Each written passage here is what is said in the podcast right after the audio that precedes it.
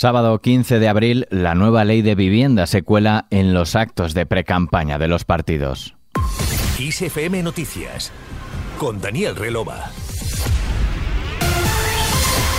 Comenzamos en Bilbao, donde en un acto de los socialistas vascos, el presidente del gobierno, Pedro Sánchez, se ha felicitado por el acuerdo que posibilitará la aprobación de la ley de vivienda porque hará que, como dice la Constitución, el acceso a ella sea un derecho y no un problema. Porque esta ley de vivienda lo que va a hacer es transformar un enorme problema, sobre todo para nuestros jóvenes, en lo que dice nuestra Constitución, que es un derecho, no un problema. Eso es lo que vamos a lograr también con esta primera ley de vivienda de la historia de nuestra nuestra democracia.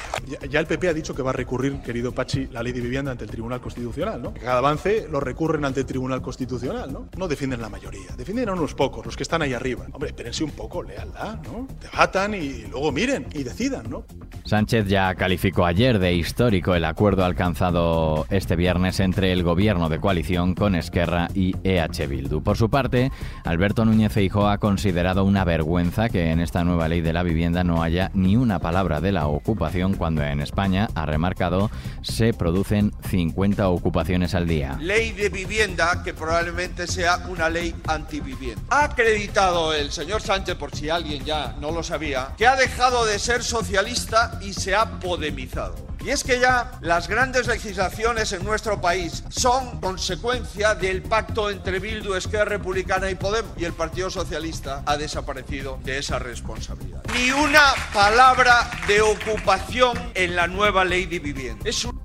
Feijo ha adelantado en un acto del PP de Cantabria, en la localidad de Vega de Paz, que su partido presentará un modelo alternativo a la ley de vivienda del gobierno, en el que habrá, según ha dicho, más ayudas, más seguridad para arrendadores y arrendatarios y se escuchará al sector.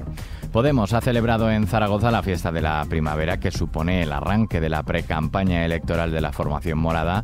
La líder del partido y ministra de Derechos Sociales, Ione Belarra, ha reivindicado que sin el empuje de la formación morada no sería posible la nueva ley de vivienda y ha pedido a la ciudadanía que no se deje engañar por electoralismos.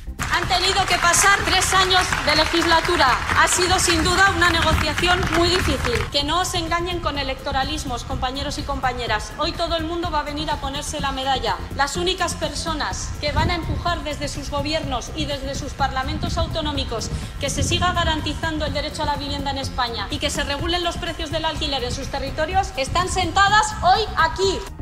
Según Belarra, esta ley no va a gustar al PP porque les va a poner frente al espejo, ha dicho, y tendrán que explicar a la gente por qué en Valencia, Palma o Aragón los precios del alquiler se contendrán o bajarán, mientras en Madrid, según ella, no para de subir. En ese acto ha participado el ex vicepresidente Pablo Iglesias, quien ha defendido la unidad y ha tendido la mano a la vicepresidenta Yolanda Díaz y su plataforma Sumar para caminar juntos, ha dicho, a pesar de los insultos, ninguneos y los desprecios. Cuando la portada de un periódico invitan a esa ruptura, están señalando básicamente el camino que les gustaría que se recorriese. Tenemos que ser capaces de reivindicar lo que representa esta fuerza política para la transformación de este país y seguir tendiendo la mano a pesar de los insultos, de los ninguneos y de los desprecios. Para Iglesias hay algo más importante que la dignidad de toda la militancia dolida y enfadada, que es poder seguir transformando este país y tratar de frenar un proceso de involución democrática en Europa. Y desde Leganés, la presidenta madrileña Isabel Díaz Ayuso ve que la izquierda se derrumba en Madrid.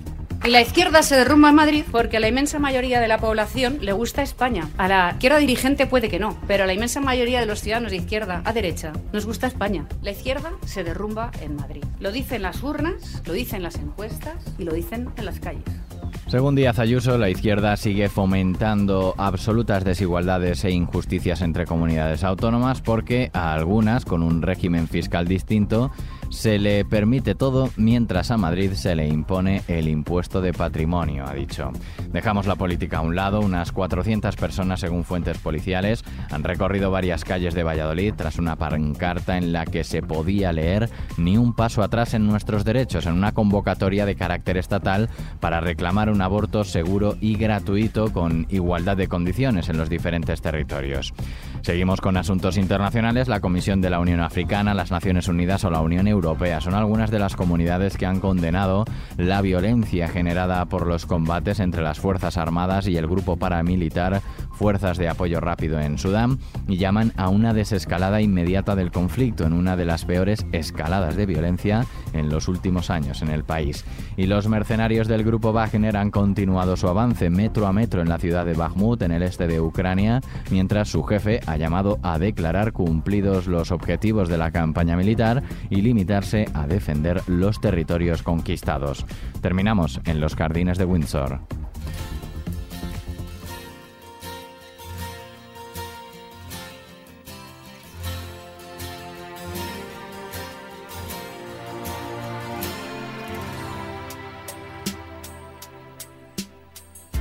El próximo 7 de mayo tendrá lugar el concierto de la coronación del rey británico Carlos III, donde actuarán, entre otros artistas, Take That, Katy Perry o Lionel Richie. El show se celebrará en los jardines de Windsor frente a una audiencia de 20.000 espectadores e invitados y será retransmitido en directo por la BBC y emisoras de radio. Aquí terminamos este podcast de XFM Noticias con Antonio Alfonso Hernández en la realización y Daniel Relova quien te habla en la producción. Hasta mañana.